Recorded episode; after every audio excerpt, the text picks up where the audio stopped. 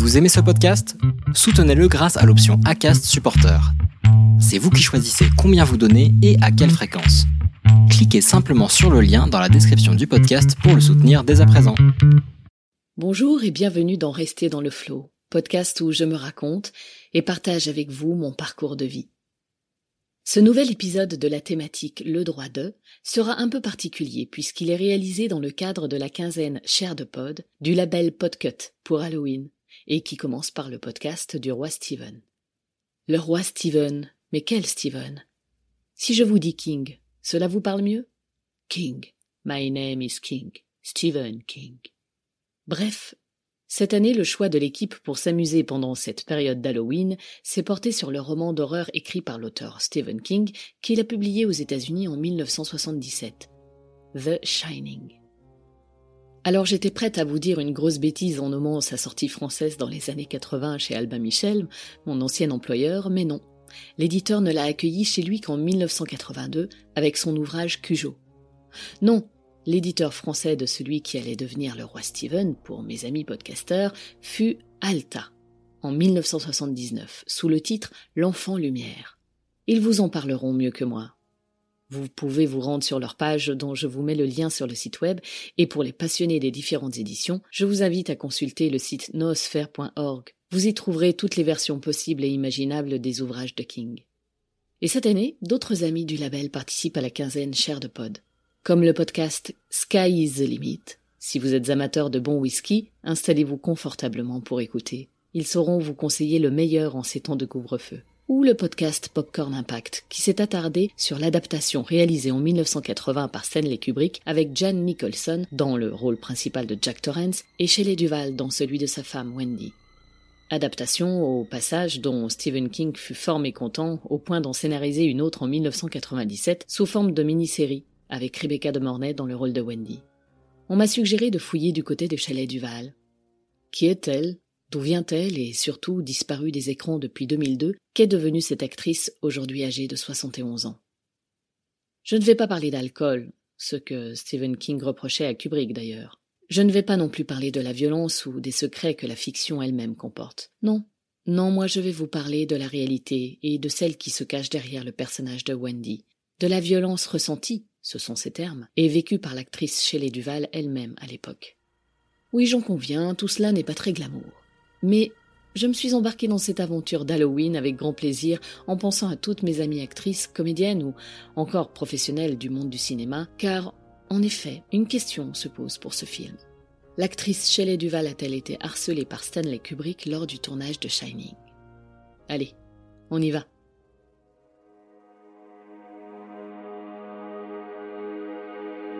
Bonjour, je m'appelle Florence. J'ai 45 ans et, comme on le dit dans le jargon actuel, je suis une hashtag MeToo. Rester dans le flow est un podcast mensuel du label Podcut. Et tous les mois, je vous parle seul ou avec un, une invitée pour parler résilience. Vous trouverez sur le site web restezdansleflow.me toutes les informations citées dans cet épisode. Abonnez-vous au podcast sur la plateforme de votre choix pour recevoir une notification lorsqu'un nouvel épisode est publié. Si vous aimez rester dans le flow, n'hésitez pas à le soutenir en laissant un avis 5 étoiles sur Apple Podcast ou sur la plateforme que vous aimez utiliser. Ainsi, vous participerez à faire découvrir à d'autres des histoires inspirantes, des parcours de vie de résilientes et contribuerez à redonner de l'espoir.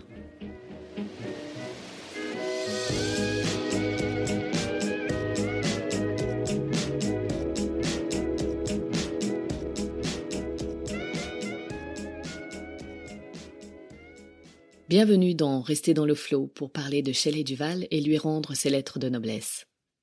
Shelley Duval, une actrice remarquable, une productrice, une femme pleine de vie, mais aussi une femme détruite par euh, le génie Kubrick. I wouldn't trade the experience for anything. Why? Because of Stanley. And it was a fascinating learning experience. It was such intense work that I think it makes you smarter. But I wouldn't want to go through it again. The Shining narre l'histoire de Jack Torrance, un écrivain alcoolique engagé par un travail de gardien dans un hôtel de mauvaise réputation des montagnes du Colorado. l'Overlook. Lorsqu'il y débarque, pour l'hiver, avec sa femme Wendy et son fils Danny, doté de dons de voyance et de télépathie, le fameux Shining, il sombre peu à peu dans la folie, gagné par d'étranges pensées meurtrières. Vous pourriez vous demander à l'écoute de ce résumé, mais pourquoi n'aborde-t-elle pas plutôt le sujet dans Petites histoires extraordinaires? Oui, c'est vrai, j'avoue, j'aurais pu parler des dons de voyance, pourquoi pas. Mais compte tenu de la situation actuelle, il me semble plus important et intéressant de laisser de côté mes fameuses antennes, ma clairaudience ou je ne sais trop quoi, pour aborder le sujet du rapport à l'autre, des forces qui se jouent entre un réalisateur et des actrices, des acteurs. We had a, we had a good, good friendly relationship. You know, I mean, he, you know, he'd turn on you in a moment and say, "All right, you know, you're the big fella. Let's see it." You know, I mean, that's about as harsh as he ever got with me. You know, I mean, he was a completely different director with Shelley. Où se trouve la limite entre une recherche de perfection et un harcèlement moral? I'm Shelley Duvall. Hello, I'm Shelley Duvall. Hello, I'm Shelley Duvall. Hello, I'm Shelley Duvall. Hello, I'm Shelley Duvall. Hello, I'm Shelley Duvall. Hello. I'm Qui est celle qui a tenu le rôle de Wendy du 1er mai 1978 à avril 1979, soit quasi une année entière au lieu des quatre mois de tournage prévus à la base Shelley Alexis Duval est née en 1949 au Texas. Elle est la fille de Bobby Crawford, morte récemment d'ailleurs du Covid, et de Robert Duval. Elle est la sœur aînée de trois garçons avec qui elle a grandi à Houston. En bref, elle était une petite fille pleine d'énergie que sa mère surnommait avec humour Manic Mouse, souris folle, parce qu'elle courait dans tous les sens et renversait les meubles.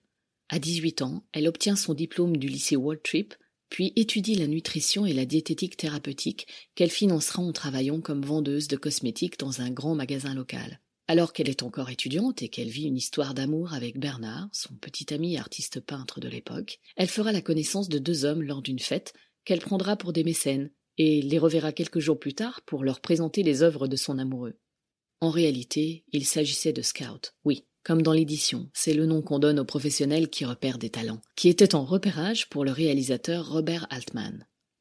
C'était pratique les fêtes pour repérer d'éventuelles comédiennes. Intrigué par le regard unique de la jeune femme, notamment par ses grands yeux, sa carrure effilée et son sourire si communicatif, Robert Altman offrira son premier rôle à Shelley dans le film Brewster McCloud, qui sortira un an plus tard. 1970 est le début d'une longue collaboration entre l'actrice et le réalisateur, avec qui elle tournera de nombreux films, dont Trois femmes, pour lequel elle reçut le prix d'interprétation féminine au Festival de Cannes sept ans plus tard. Et c'est cette actrice récompensée pour son travail, cette femme aussi, qui était pleine de vie, et à qui Robert Altman avait donné comme conseil dès ses débuts de ne jamais prendre de leçons, de ne jamais se prendre au sérieux, ce qu'elle trouvait magique grâce à lui et si agréable professionnellement, cette femme, disais-je, qui aimait prendre ses propres décisions, qui ne laissait jamais passer les choses sans rien dire, ce sont ses mots, qui sera quelques années plus tard, dira-t-on, traumatisée par le directeur d'acteurs qu'était Stanley Kubrick. À l'entendre parler de lui, elle semble pourtant l'avoir admiré, ou tenter de l'admirer le plus longtemps possible. Comment savoir le vrai du faux? I thought, why do you want to do this to me? How can you do this to me? You know, you agonize over it. And it's just a necessary turmoil to get out of it what you want out of it. I mean, we had the same end in mind. It was just that sometimes we differed in our means. And by the end, the means met. And I find I really respect him and really like him, both as a person and as a director. I mean, I'm I'm amazed. He's taught me more than I've learned on all the other pictures I've done within one year's time on one picture. Shelley confiera à Andy Warhol lors d'un entretien pour le magazine Entrevue en septembre 1977, juste avant le début du tournage de Shining, qu'elle se demandait pourquoi Kubrick voulait faire ce film. Elle expliquera avoir lu le livre de Stephen King et compris de suite qu'il s'agissait d'aborder, comme elle le dit elle-même, l'être vraiment primal. De travailler sur les peurs et sur les craintes que l'on a dans une relation avec une autre personne. Si elle avait su. Si elle avait su que ce serait le sujet même de sa relation avec le réalisateur.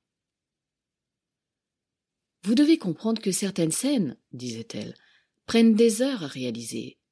Parfois, une journée entière de tournage de douze heures ne représente que trois minutes à l'écran. Alors vous entrez dans une scène en jouant la terreur ou en pleurant, et à la fin de la journée, vous n'avez plus rien à donner. Mais il y a le génie de Stanley Kubrick. Il vous le fait dire. Mais c'était très dur et épuisant. Oui, tourner 127 fois une même scène, je pense que ce n'est pas des plus reposants. 127 fois. Sur plusieurs jours, évidemment, mais tout de même. Travailler sous la direction de Kubrick aura été l'expérience la plus stimulante, la plus enrichissante, mais la plus dure de sa vie d'actrice, voire de sa vie de femme.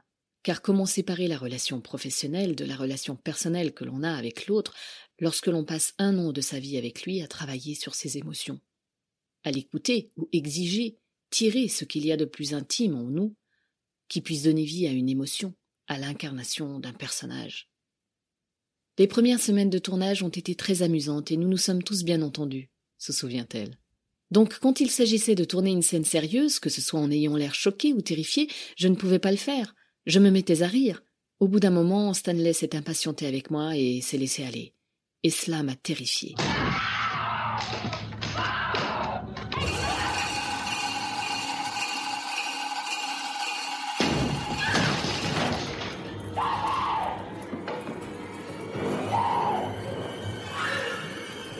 Here's Johnny. It was a very difficult role. It was a long shoot, and I had to cry and hyperventilate and carry a little boy and run, you know, for most of the time we shot. And that was about a year, a little over a year. Là, je me mets à la place de l'actrice et je me dis, en fait, il y a eu erreur de casting. Dès le départ, il y a eu erreur. Kubrick pensait-il qu'il avait affaire à une personne corvéable, malléable à merci, et s'est-il rendu compte trop tard de sa méprise? Dans ce cas, la faute à qui? À l'actrice d'avoir accepté de tourner sans savoir que jamais elle n'aurait de script avant de travailler? Soit dit en passant, même Jack Nicholson a fini par en abandonner la lecture car Kubrick en changeait sans arrêt le contenu le jour même du tournage. La co-scénariste de Kubrick, Diane Johnson, a déclaré que, dans ses contributions au scénario, le personnage de Wendy avait plus de dialogue, que Kubrick avait coupé beaucoup de ses lignes. D'après elle, c'est peut-être à cause du mécontentement de ce dernier concernant la prestation de Shelley. Dans ce cas, comment vit-on cela en tant qu'actrice? Comment ne pas se sentir jour après jour inutile, inefficace lorsque ce que vous pensiez être votre rôle ce pourquoi vous avez signé se réduit à peau de chagrin. Comment ne pas se sentir nié par cela? Dans le film, Wendy Torrance est relativement douce, soumise, passive, gentille et effacée. Dans l'une des scènes, elle en vient même à défendre son mari auprès du médecin qui examine Danny en son absence. Le réalisateur laisse entendre qu'elle a peut-être été aussi maltraitée par Jack, alors que dans le roman de King, que l'actrice a lu, souvenez-vous, Wendy a une personnalité beaucoup plus autonome et indépendante. Dans le roman, elle ne fait jamais preuve d'hystérie ou ne s'effondre pas comme dans le film. Elle reste calme et autonome. Je n'ai pas réussi à comprendre si Shelley et Stanley étaient finalement tombés d'accord. Du moins, si, ils y sont parvenus, mais qui a lâché sur quoi? Le réalisateur s'est-il remis en cause une seule fois ou ne lâchait-il jamais de mots? À en croire les autres acteurs, Kubrick n'a jamais cédé face à l'actrice, au contraire. Son perfectionnisme doit passer avant la santé mentale et physique de l'autre, parce que oui, il met la pression sur l'actrice et ne la lâche pas. En a-t-il conscience? Rien n'est moins sûr. En réalité, là où le perfectionnisme de l'un agit, l'intelligence de l'autre se défend. Cette femme qui aspirait à devenir scientifique, mais dont le regard de l'homme l'a entraînée vers le jeu, le cinéma, devait s'effacer et ne plus faire appel à ses réflexions, parce qu'un réalisateur, méticuleux jusqu'à l'obsession, lui demandait jour après jour, sans relâche, de tourner et retourner et retourner les mêmes scènes, composées en grande partie de hurlements, jusqu'à lui en faire perdre des cheveux. On peut voir une scène de cet événement dans le documentaire de Viviane Kubrick, la fille du réalisateur, où Shelley Duval montre qu'elle perd ses cheveux et l'exprime à Stanley plutôt circonspect. Mais si l'on regarde d'autres réalisateurs de films connus pour leur génie et une forme certaine de violence, on retrouve, pour le plus fou, Werner Herzog, dont le but était de filmer l'impossible, ou David Fincher, le plus sadique. Le plus obsessionnel, Francis Ford Coppola, dont on estima qu'il avait poussé à bout Martin Sheen, qui a eu une crise cardiaque en plein milieu de la jungle pendant le tournage d'Apocalypse Now, et qui lutta durant 500 mètres avant de trouver de l'aide. Alfred Hitchcock, évidemment, le plus possessif, ou encore plus récemment Lars von Trier, le plus manipulateur au point que Björk est ressorti traumatisé de Dancer in the Dark et n'a pas hésité à envoyer une lettre à l'actrice Nicole Kidman lui déconseillant de travailler avec lui. Bref, au final, à lire ce qu'ont fait les réalisateurs cités, vous trouverez que Stanley Kubrick était un ange. Alors, jusqu'où peut aller un professionnel pour son œuvre? Jusqu'où peut-il harceler une actrice ou un acteur? Le sujet que l'auteur Stephen King avait à cœur, c'était la violence, l'alcoolisme, mais aussi la force féminine. Le sujet que le réalisateur Stanley Kubrick avait à cœur, c'était la démence, la schizophrénie. Et aussi sympathique soit-il en tant qu'homme, sur ce point, on ne peut pas dire que le réalisateur n'avait pas de solide base pour rendre fou autrui à cause de sa maniaquerie, de son perfectionnisme, de son besoin de maîtrise totale et absolue de tous les paramètres visuels de son œuvre. Quand on regarde par les Kubrick, on sent beaucoup d'écoute, d'analyse, mais aussi ce besoin de maîtrise sous couvert de douceur, une manière de parler relativement posée. On ne sent pas de colère, on ne voit pas d'emportement ce qui paradoxalement peut être assez effroyable en fait. Hello, I'm Shelley Duvall. Hello, I'm Shelley Duvall. Hello, I'm Shelley Duvall. People to say to you, Shelley, you're so great with, you know, children's programming and everything else, but you don't have any kids of your own. Nope, I don't. I have a lot of animals though, You have a lot of animals. and a lot of kid fans. Oh, t- I mean, hundreds and thousands of millions of kid fans. At home, I mean, it's a menagerie. How many animals do you have? Um, well, 70 birds, all different kinds, Mais revenons à Shelley. uh, En 1982, soit deux ans après la sortie du film qui lui aura le plus coûté émotionnellement et psychologiquement, Shelley créera sa première société de production d'émissions télé pour enfants. Elle a 33 ans et plusieurs programmes seront par la suite primés aux Emmy Awards. Depuis le premier épisode avec Robin Williams, A Tales and Legends, autre série d'anthologie mettant en vedette d'autres acteurs hollywoodiens bien connus, Shelley aura mis sur pied deux sociétés avant même d'avoir atteint 40 ans. Elle innovait aussi, car à l'époque, ses programmes originaux étaient uniquement diffusés via la télévision par câble, alors que les autres sociétés de production diffusaient aussi en salle. La prise de risque était forte et pourtant, cette femme a persuadé plusieurs stars de travailler avec elle à l'écran comme derrière la caméra. J'ai appelé la société Think Entertainment, dira Shelley Duval, parce que j'aime le double sens du divertissement qui a un esprit informatif. Tous les contes de fées ont une morale. Il en est de même pour les histoires d'horreur qui n'en sont elles aussi que plus sublimées. Sublimées, c'est son terme. Et là, je sais qu'elle est dans une sorte de reconstruction. Est-ce sa reconstruction psychologique des années après Shining à cause du travail mené sur elle par Stanley? Comment le savoir? Seule elle pourrait le dire. Ce qui est sûr, c'est que la sublimation est l'un des principes de la résilience. Mais dans le cas de Shelley, on peut aussi simplement dire qu'elle avait à cœur d'être conceptrice puis réalisatrice, qu'elle jouait au chimiste qui aime mélanger les ingrédients pour obtenir un résultat. Peut-être est-ce surtout cela que Stanley Kubrick lui a apporté en réalité. Je veux donner l'occasion à des personnes talentueuses de sortir de leur case, de faire quelque chose qu'elles ne feraient pas normalement, déclara-t-elle. Et c'est aussi ce qu'elle s'attache à faire pour elle-même, que cela soit conscient ou pas. L'avance vers la cinquantaine se passe donc entre le Texas, où elle jouit d'une certaine tranquillité, élève des animaux et produit, tourne quelques petits rôles de ci de là, et, passé 2000, la carrière de l'actrice semble s'être arrêtée, jusqu'à ce qu'en 2016, des images de Shelley tournent en boucle dans les médias, la montrant atteinte de soi-disant troubles mentaux, l'amenant à témoigner devant Dr. Phil, une émission américaine décriée, et pour cause, qu'elle voit l'acteur Robin Williams sous différentes formes et qu'elle est harcelée par le personnage du shérif de Nottingham. La vraie question est donc, cette relation professionnelle avec Kubrick, le perfectionnisme du réalisateur qu'il réservait à tout le monde sans exception et les conditions de tournage du film Shining sont-ils la source de difficultés psychologiques vécues par l'actrice après la cinquantaine? A priori non. D'ailleurs, une page Twitter lui est consacrée si cela vous intéresse. SOS Shelley Duval. Cela excuse-t-il la réalité du harcèlement? Cette façon d'être que certains hommes professionnels du monde du cinéma font subir à leurs propres collègues, aux actrices et acteurs qu'ils ont choisis, doit-elle être passée sous silence par crainte que leur œuvre en soit réduite à faire un véritable flop? Non, non, je ne pense pas. Pas plus que Shelley Duval ne le pensait. À un moment donné, comme l'a dit l'acteur Harvey Kettel après avoir lancé et fracassé un verre contre une porte par énervement, oui, il est parti en vrille face à Kubrick qui le voulait pour l'un de ses personnages du film Ace White Shut. Mec, t'es un type du Bronx, moi je suis un putain de marine de Brooklyn, ça va pas marcher entre nous. Eh bien, il faut savoir dire non. Il faut savoir déceler un potentiel harcèlement sous couvert de créativité. Et je pense qu'à sa manière, c'est ce qu'a fait Shelley Duval les années suivantes. Elle n'a pas cédé. Elle ne s'est pas laissée faire. Elle a tourné ce qu'elle souhaitait, avec qui elle le souhaitait, et a fait de son expérience de Shining une force. Plus jamais, a-t-elle dit. La ramener sans cesse à ce simple film, c'est oublier la centaine d'autres qu'elle a tournées pour le cinéma et la télé. C'est oublier la productrice qu'elle était jusqu'en 2002. C'est oublier la femme forte qu'elle est encore maintenant.